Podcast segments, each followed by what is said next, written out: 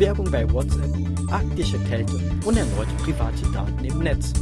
Dänemark gewinnt Handball-Weltmeisterschaft. Das deutsche Handballteam schafft es während dieser Weltmeisterschaft bis ins Halbfinale, doch verlor mit 35 zu 31 Punkten gegen Norwegen. Anschließend verfehlt die Mannschaft im Spiel gegen Frankreich mit nur einem Punkt Differenz den Weg auf Siegertreppchen. Mitgastgeber Dänemark gewinnt gegen Norwegen im Finale und wird somit zum ersten Mal zum Weltmeister gekürt. SV Darmstadt 98 gewinnt erstes Rückrundenspiel. Der SV Darmstadt 1998 gewinnt sein erstes Rückrundenspiel gegen den Hamburger Verein St. Pauli. Trotz der frühen gegnerischen Führung in der bereits 37. Minute glückten dem Gastgeber zwei Torversuche innerhalb der letzten 10 Minuten. Jeweils eins durch Marcel Heller und im Stürmer Serdar Dursun. Nachdem Lilienkapitän Aytac Sulu zum türkischen Drittligist Samsunspor wechselte, übernahm der bisher stellvertretende Kapitän seine Aufgabe. Erneut wurden private Daten im Netz veröffentlicht. Nachdem ein Mann aus dem Werra-Meißner-Kreis seine und weitere Bankdaten im Darknet fand, informierte er die Polizei. Ermittler stießen dabei auf insgesamt 550 Datensätze. Bisher wurde ein Schaden von 10.000 Euro angerichtet und folglich 13 Anzeigen gestattet. Dennoch informiere die Polizei oder die jeweilige Hausbank alle betroffenen Personen per Post. Hinweise auf den bzw. die Täter und deren Vorgehen gibt es nach bisherigen Ermittlungen nicht. Aus diesem Grund empfehlen wir, Kontoauszüge stets zu überprüfen, damit selbst kleinste dubiose Aktivitäten auffallen, um entsprechend reagieren zu können. Arktische Kälte liegt mittleren Westen der USA lahm. In Chicago herrschen Temperaturen von minus 40 Grad. Doch aufgrund des Windes bis zu gefühlten minus 55 Grad. Somit war es teilweise kälter als in der Antarktis. Die extremen Bedingungen forderten bereits 28 Todesopfer. Der Nationale Wetterdienst empfiehlt direkten Hautkontakt mit der Luft, als auch tiefe Atemzüge zu vermeiden.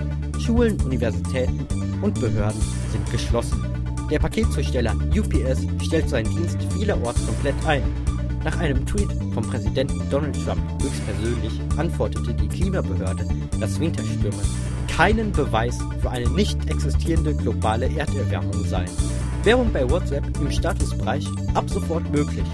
Dank der WhatsApp-Gründer Brian Acton und Jan Kuhn blieb ihr Dienst selbst nach der Übernahme durch Facebook im Jahre 2014 einige Zeit werbefrei.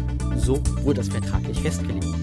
Schonzeit endete mit dem 31. Januar, wodurch User ab sofort auf Werbung im Statusbereich treffen können. Auch wenn du das Feature nicht nutzt, hat es indirekte Folgen. Man vermutet, dass sich WhatsApp bei der Ende-zu-Ende-Kommunikation zwischenschaltet, um personalisierte Werbung bieten zu können. Bei dieser Art der Verschlüsselung sind nur du und deine WhatsApp-Kontakte in der Lage, die Nachrichten zu lesen. USA kündigt INF-Vertrag, der Intermediate Range Nuclear Forces, zu Deutsch Vertrag über nukleare Mittelstreckensysteme oder kurz INF-Vertrag, wurde am Freitag durch die USA gekündigt. Das teilt US-Außenminister Mike Pompeo am Freitag mit. Es steht symbolisch für das Ende des Kalten Krieges zwischen der USA wie auch der damaligen Sowjetunion und verbietet den Bau oder Besitz landgestützter atomar bewaffneter Marschflugkörper mit einer potenziellen Reichweite von ab 500 Kilometern.